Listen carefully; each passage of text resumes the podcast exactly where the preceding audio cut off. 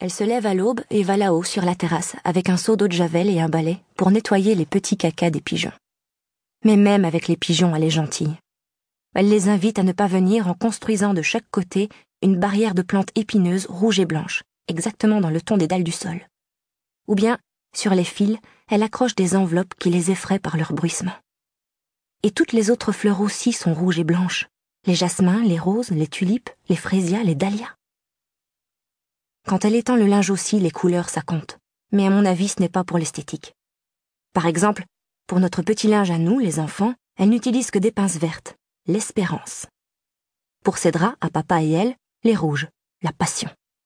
J'ai remarqué qu'elle évite toujours les jaunes, le désespoir, et elle les fait disparaître quand il y en a dans les paquets tout près. Maman n'a pas seulement peur des pinces à linge jaunes, elle a peur de tout. C'est rare qu'elle regarde un film jusqu'à la fin et ne s'enfuit pas du cinéma terrorisé à la première scène un peu dure ou simplement réaliste.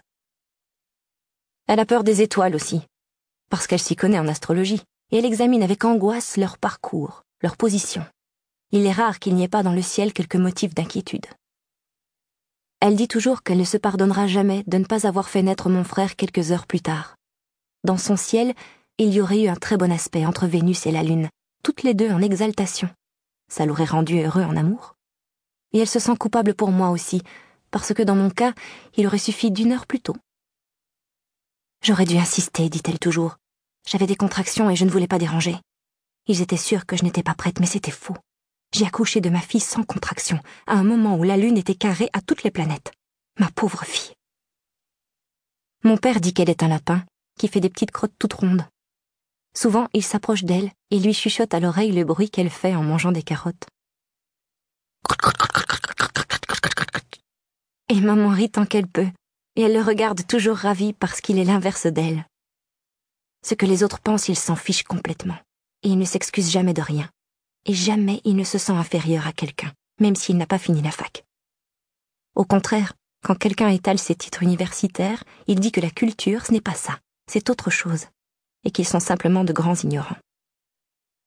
Ta mère, m'a confié un jour papa, est une épouse qu'on doit faire rire. Il faudrait donner la posologie à tous ceux qui l'approchent, le mode d'emploi.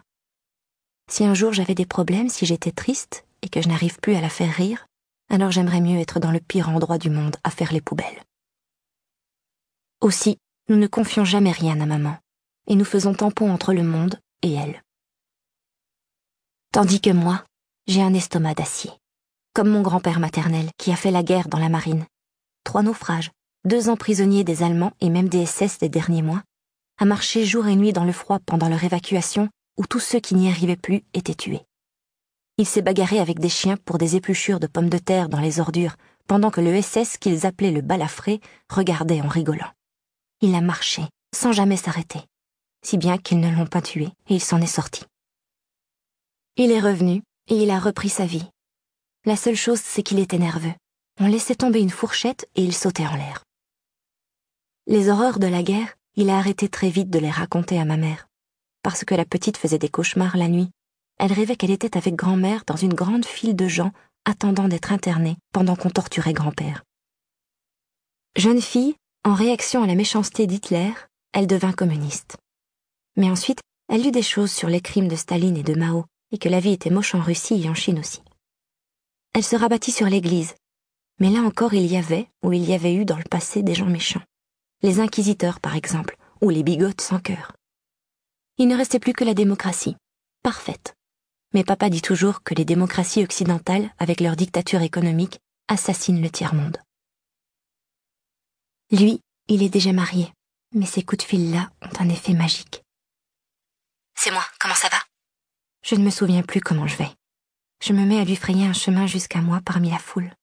Je monte des plans super compliqués pour qu'il vienne chez nous pendant que mes parents sont absents. Maman surtout. Quand elle n'est pas au travail, elle est toujours là. Je la convainc d'aller se promener pour ses peintures et je l'envoie de plus en plus loin avec son chevalet. À la colline de San Michel, qui domine la ville, mais où maman a le cafard à cause de la façon dont y est morte cette pauvre Violante Carrots en 1511. Ou bien au phare de Kalamosca, avec cet horizon infini.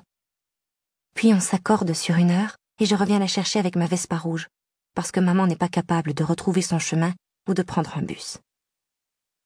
L'attente est une vraie cérémonie.